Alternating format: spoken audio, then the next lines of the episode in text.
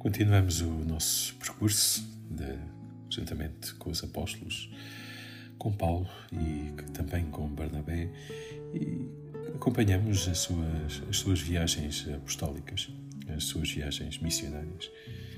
E pensemos que, um, que a vida destes dois evangelizadores não foi nada fácil.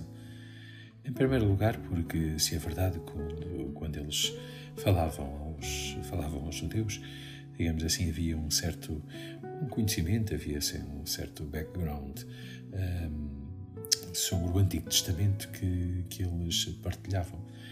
Agora, uh, quando começam a chegar a pontos e uh, a cidade de a cidade de Derbe que Paulo visita é um uma cidade, enfim, que segundo, segundo parece não havia qualquer comunidade judaica, portanto é uma comunidade que não conhece, não conhece o Antigo Testamento, não conhece a lei, eh, não conhecem os profetas e portanto a evangelização eh, assenta, o anúncio da Boa Nova, o anúncio do Evangelho, assenta noutros, noutros pressupostos.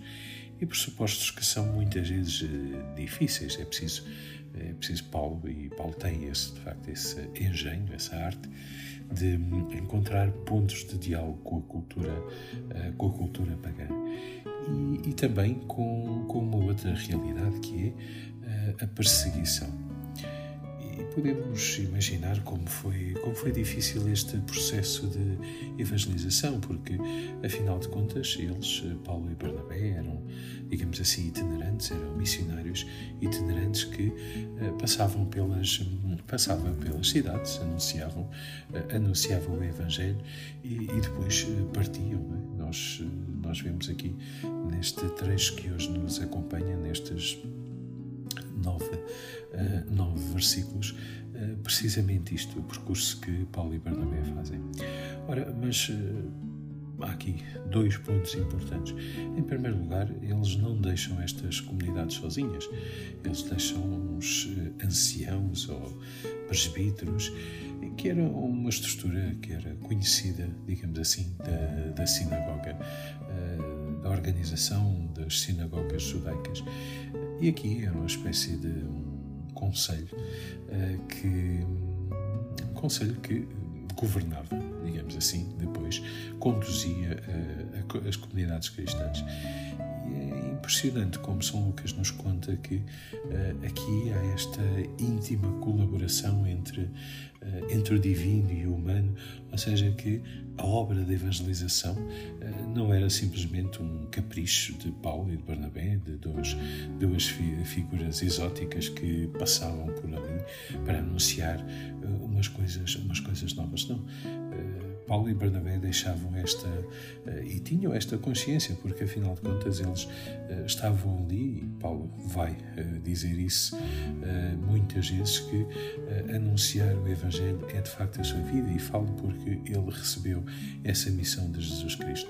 E recebeu de Jesus Cristo e recebeu também da, da comunidade de Antioquia, da igreja de Antioquia, que lhes impôs as mãos e lhes comunicou o Espírito Santo para que eles levassem, uh, levassem o Espírito Santo a, esta, uh, a estas comunidades por onde eles passavam, uh, precisamente para serem, enfim, para fundarem, fundarem estas comunidades e lhes anunciar o, o Evangelho.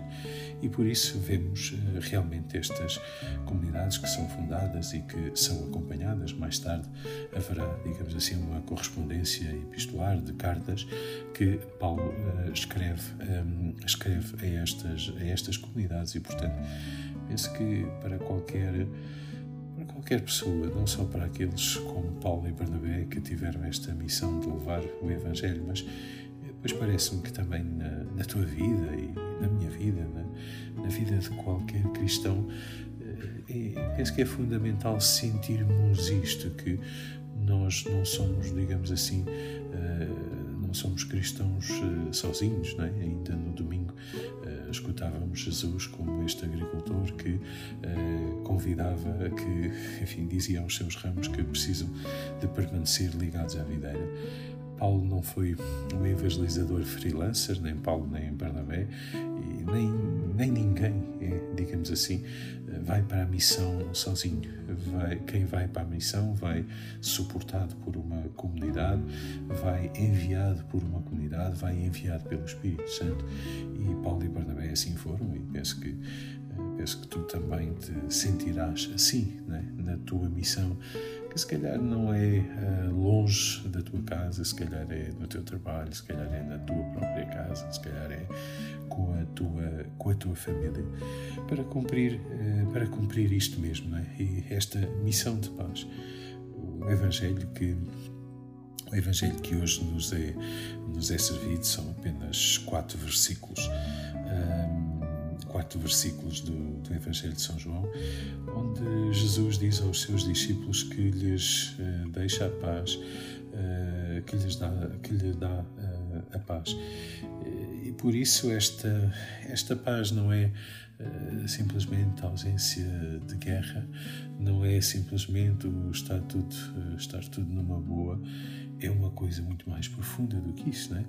É esta, é esta certeza esta certeza da presença, da presença de Deus na vida, no cotidiano. Por isso eu gostava que guardasse e mastigasse um pouco esta, esta palavra. Como é que tu vives esta paz que o Senhor te, eh, te dá é? e te diz hoje a ti: deixo-te deixo a paz, dou-te a minha paz? Não de uma forma exterior, mas com esta certeza profunda do amor de Deus por ti na tua vida concreta. Bom dia, boa missão.